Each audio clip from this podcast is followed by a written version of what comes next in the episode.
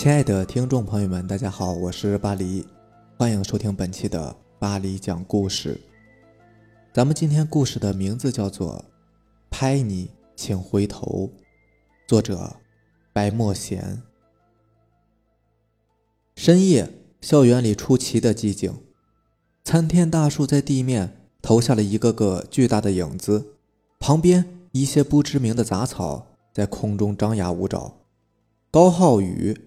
走在狭窄的水泥地上，耳边尽是呼号的风声。他加快了脚步，心里莫名的恐慌。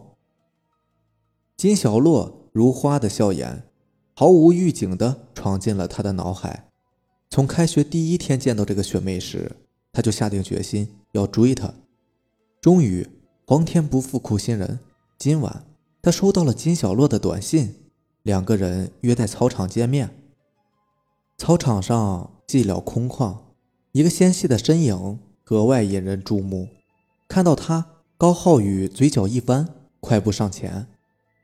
嗨，他的右手搭在了他的肩上，一股凉意从手掌蔓延到全身。高浩宇有些愧疚，他觉得眼前的人就是金小洛，以为金小洛等了他很久，所以身体才会这么凉。他刚要开口。金小洛就缓缓转过身，只见那是一张白花花的脸，脸颊上涂了很厚的胭脂，滑稽而怪异。他无声地看着高浩宇，嘴角挂着一丝若有若无的微笑。这绝对不是金小洛，但看着这张诡异的脸，高浩宇有种似曾相识的感觉。高浩宇感觉自己的声音有些颤抖，呃。对，对不起啊，我认错人了。他看着高浩宇，缓缓的点了点头。他似乎想说话，但张开的嘴里吐出来的不是字，而是粘稠的鲜血。浓郁的血腥味扑面而来，高浩宇的脑袋轰的一下懵了。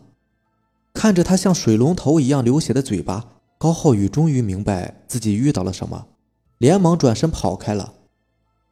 他气喘吁吁地跑回了寝室，身后风平浪静。同寝的吴旭是一个夜猫子，正在玩手机的他看高浩宇一副失魂落魄的模样，不禁疑惑道：“你怎么了？”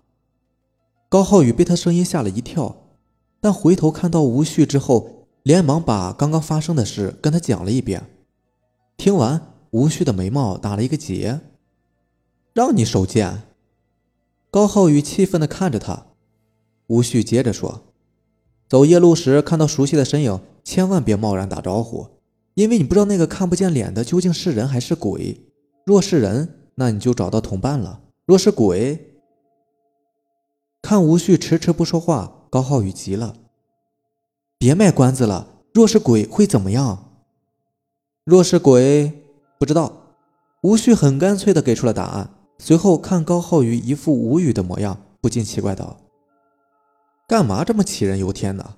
你不是没事吗？再说你只是拍了他一下，又没打他。”也对，高浩宇点了点头，随后打了个招呼，便上床睡觉了。躺在床上时，高浩宇翻来覆去睡不着，因为他在计划一件很早之前就想做的事。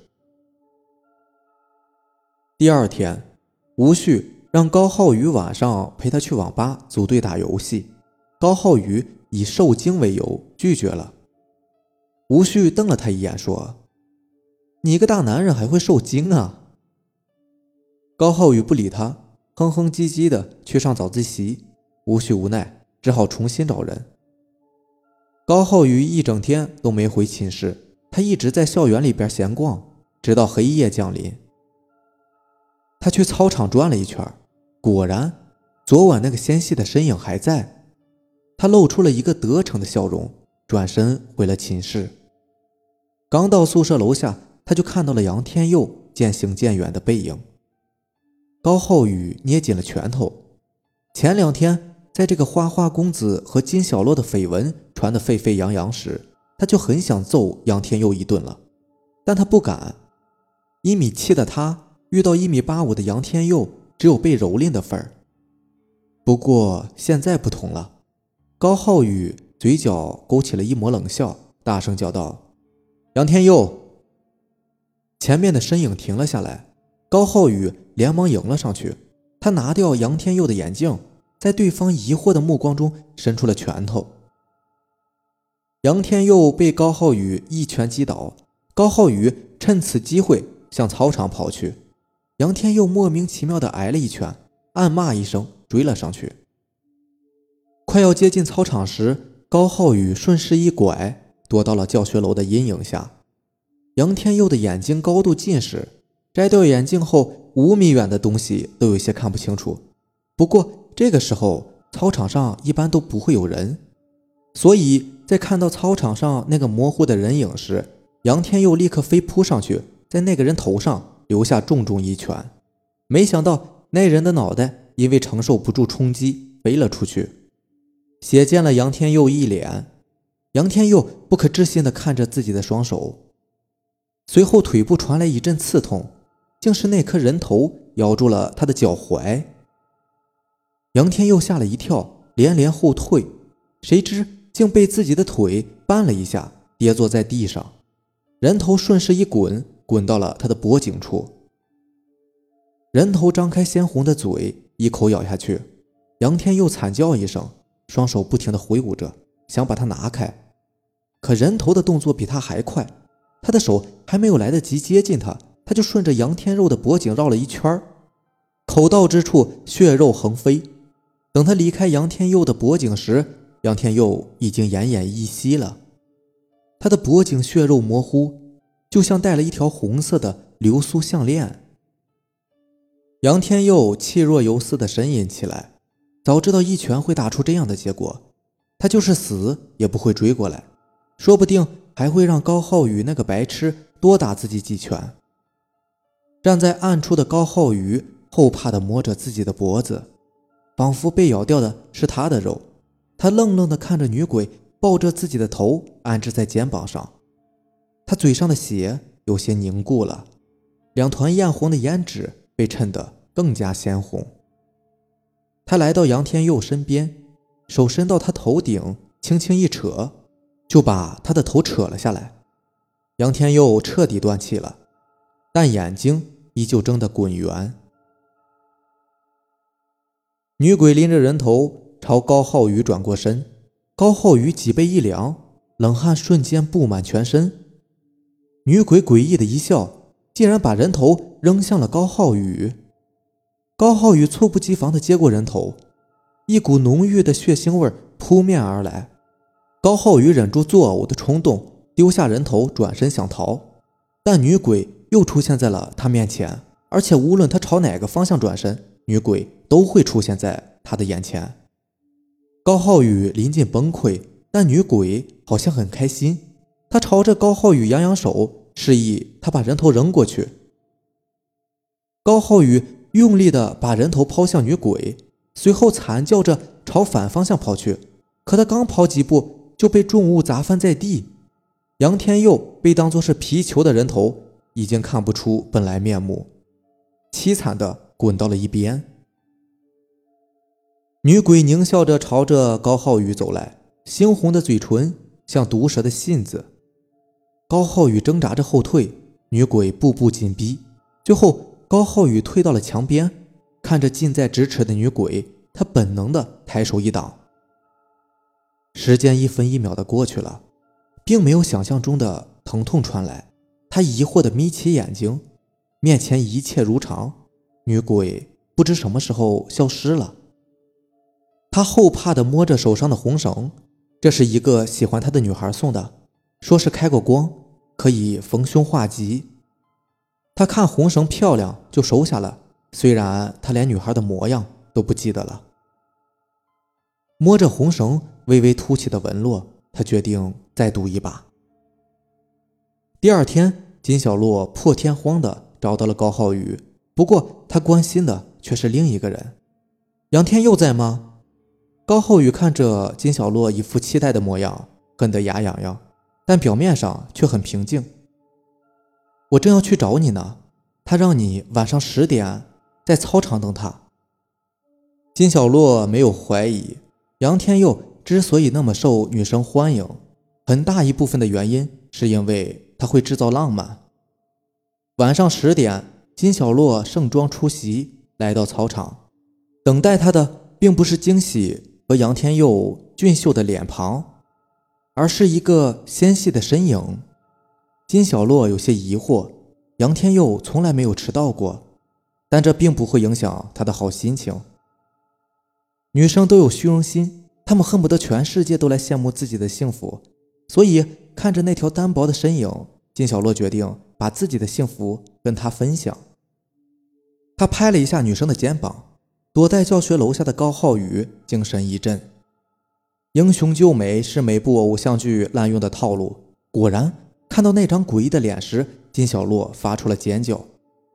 高浩宇像偶像剧中的男主角一样，及时出现。挡在了金小洛面前，并冲女鬼甩出了红绳。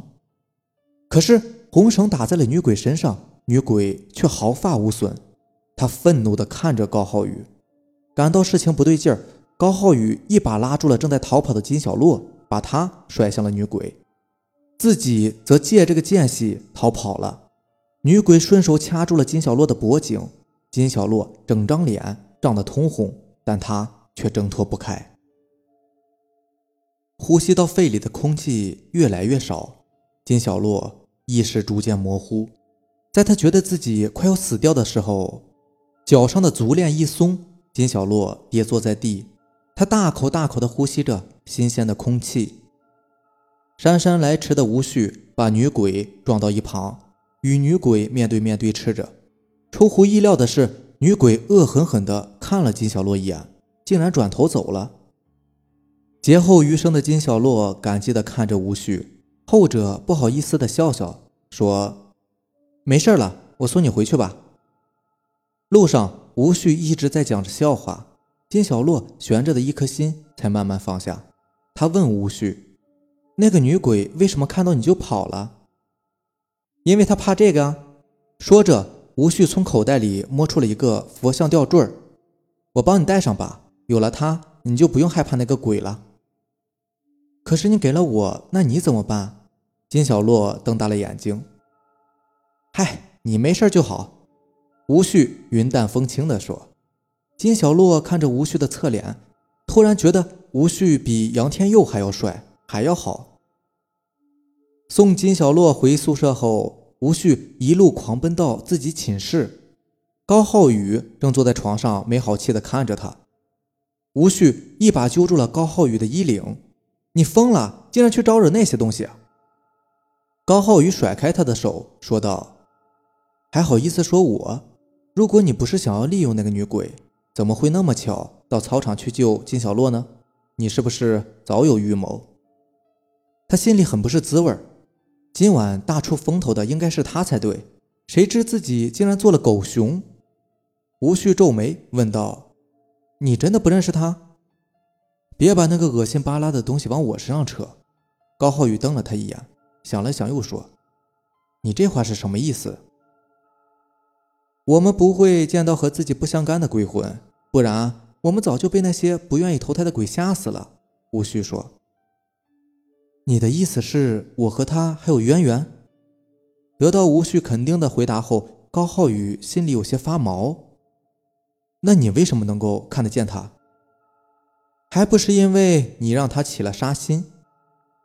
看高浩宇张口欲言的模样，吴旭下了剂猛药。他不会放过我们的，要想活命，就和我联手灭了他。好，高浩宇想也没想就答应了。他也不知道这个女鬼还会不会回来找他。总之，多一个人，多一份力量，他才不会傻到会去拒绝。鬼最怕黑狗血。我这儿刚好有一瓶，明晚我们就去抓鬼吧。说着，吴旭拿了一个小瓶子，瓶身漆黑，看不清颜色。隔天，吴旭的课很满，所以他早早的就出了寝室。关门声传来后，高浩宇蹑手蹑脚的来到了吴旭床前。他在吴旭枕头下翻出了那个他说是黑狗血的瓶子。高浩宇拧开瓶盖，倒了一点在手心里。液体无色无味，绝对不是黑狗血，倒有点像是水。高浩宇暗骂一声，把瓶子放回了原处。随后，他去校外买了很多驱鬼的利器，还不忘在就近的狗肉面馆里买了一点黑狗血。他想看看吴旭究竟要耍什么花样。月亮爬上半空，两人各自怀揣心事来到操场。一连三夜，女鬼都在操场，依旧是白花花的脸，猩红的唇。吴旭把瓶子交给了高浩宇，示意他泼向女鬼。高浩宇忍住想要骂人的冲动，摸了摸口袋里的各种符纸，里面还有一袋黑狗血。若有意外，他随时可以捏破袋子防身。有了这个底气，他用力将瓶子里的黑狗血朝女鬼泼去。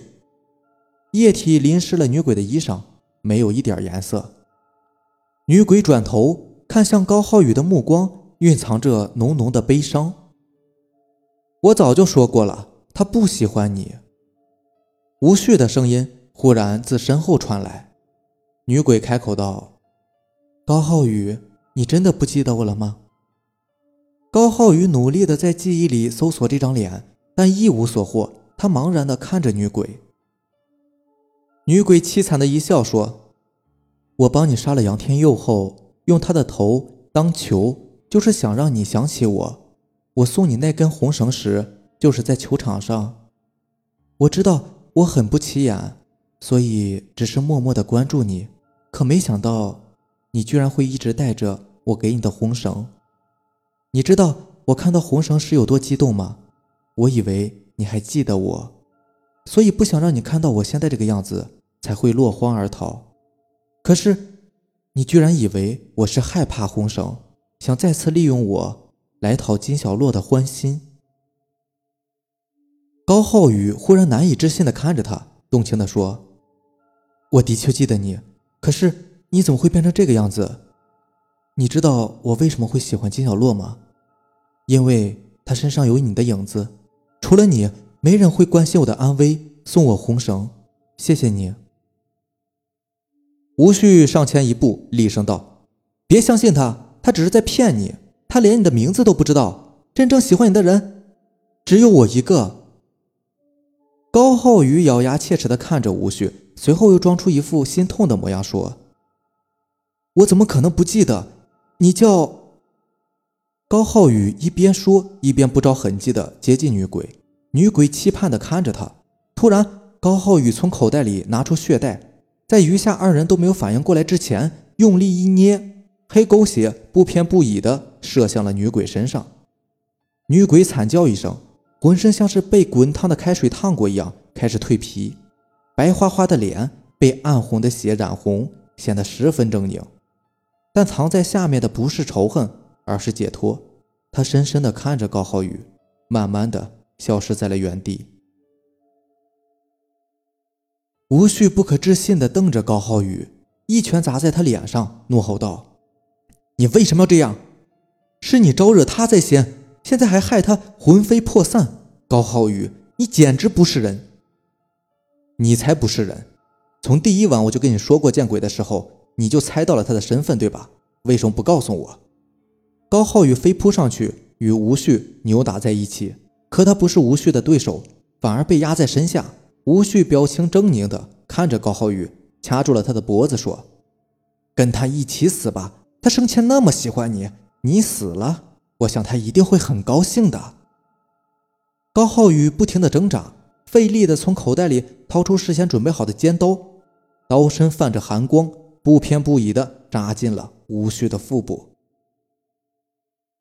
温热的鲜血从吴旭身上流了出来，高浩宇疯狂地抽插着。不一会儿，吴旭就倒在了血泊中，他身上被高浩宇留下了无数个血窟窿。高浩宇惊慌失措地看着自己满是鲜血的手，他的脸印在滴血的刀身上，充斥着害怕、恶毒。他仿佛风车一般扔下刀子，拼命朝着寝室跑去。跑过一段路，他终于渐渐冷静下来，汗水被风吹冷，满身爬满鸡皮疙瘩。他深吸了一口气，又重新回到了操场，因为他要处理吴旭的尸体，绝对不能让人知道他杀人了。可是等他跑回操场时，操场还是一如既往的空旷。刚才吴旭倒下的地方干净的一尘不染，只有一把尖刀在地上泛着寒光。高浩宇用力地嗅着空气中的血腥味，要不是血腥味太浓郁，他几乎要以为自己只是做了一个白日梦。高浩宇茫然地抬起头，竟然在不远处看到了一个人影。他捡起尖刀，慢慢的朝着那个人影走了过去。高浩宇面露凶光，他不知道那个人有没有看见自己杀人，但宁可错杀，也不可放过。他可不想在牢里过下半辈子。他走上前，拍了拍那个人的肩膀，说：“嗨，同学。”在那个人要回头的时候，高浩宇手中的刀猛地朝他刺去，他仿佛毫无察觉，依旧机械地转着身。高浩宇终于看清了他的脸，他脸色惨白，脸颊嫣红，身上还有很多的血窟窿，但他还是认出了这个人的五官。正是吴旭。吴旭微微一笑，尖利的牙齿散发着冷光，问道：“同学，有什么事吗？”好了，这就是咱们今天的故事啦。如果你喜欢咱们的节目呢，希望你能够点一个订阅，并且希望你能够分享给你更多的小伙伴。那让咱们明天见吧，拜拜。